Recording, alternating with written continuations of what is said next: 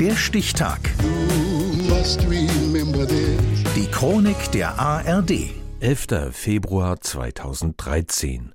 Heute vor zehn Jahren kündigte Papst Benedikt XVI. seinen Rücktritt vom Amt an. Tobias Nagorny.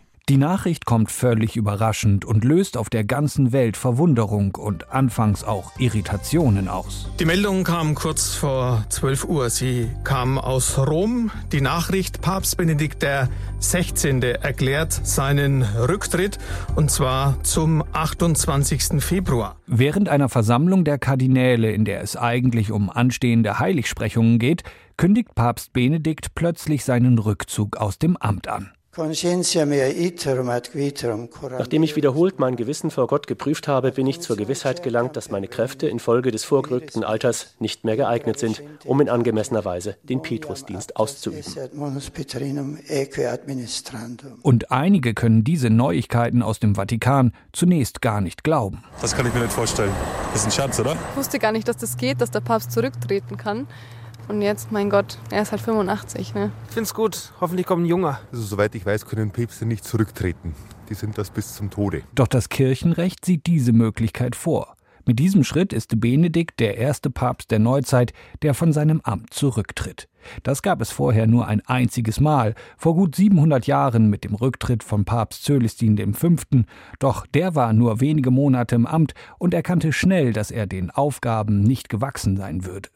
Als Kardinal Josef Ratzinger im Jahr 2005 zum Papst gewählt wird, ist es das kürzeste Konklave der neueren Kirchengeschichte.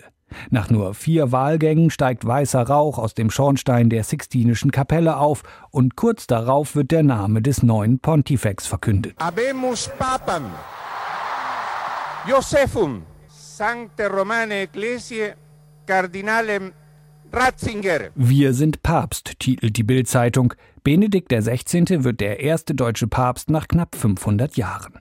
Angestrebt habe er das Amt nicht, erklärt er kurz nach der Entscheidung. Als langsam der Gang der Abstimmungen mich erkennen ließ, dass sozusagen das Fallbeil auf mich herabfallen würde, war mir ganz schwindlig zumute. Es folgen knapp acht Jahre als Bischof von Rom. Er will neue Akzente setzen, doch aus seinem Pontifikat wird auch eine Serie von Pannen und Skandalen.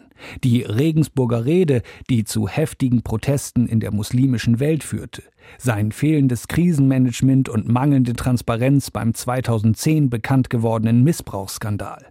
Oder ein paar Jahre später der sogenannte Vatileaks-Skandal, bei dem geheime Vatikan-Dokumente an die Medien gelangten. All dies zerrt sichtlich an Papst Benedikts Gesundheit und Kräften. Und dann, im Februar 2013, verkündet er die Sätze, mit denen er in die Geschichte eingegangen ist.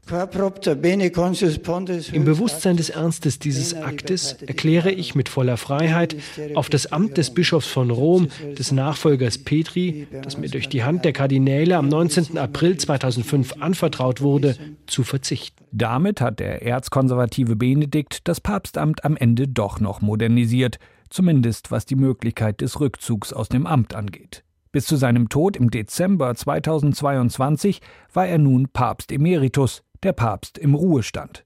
Seinen Rücktritt als Pontifex verkündete Benedikt XVI. heute vor zehn Jahren. Der Stichtag. Die Chronik von ARD und Deutschlandfunk Kultur. Produziert von Radio Bremen.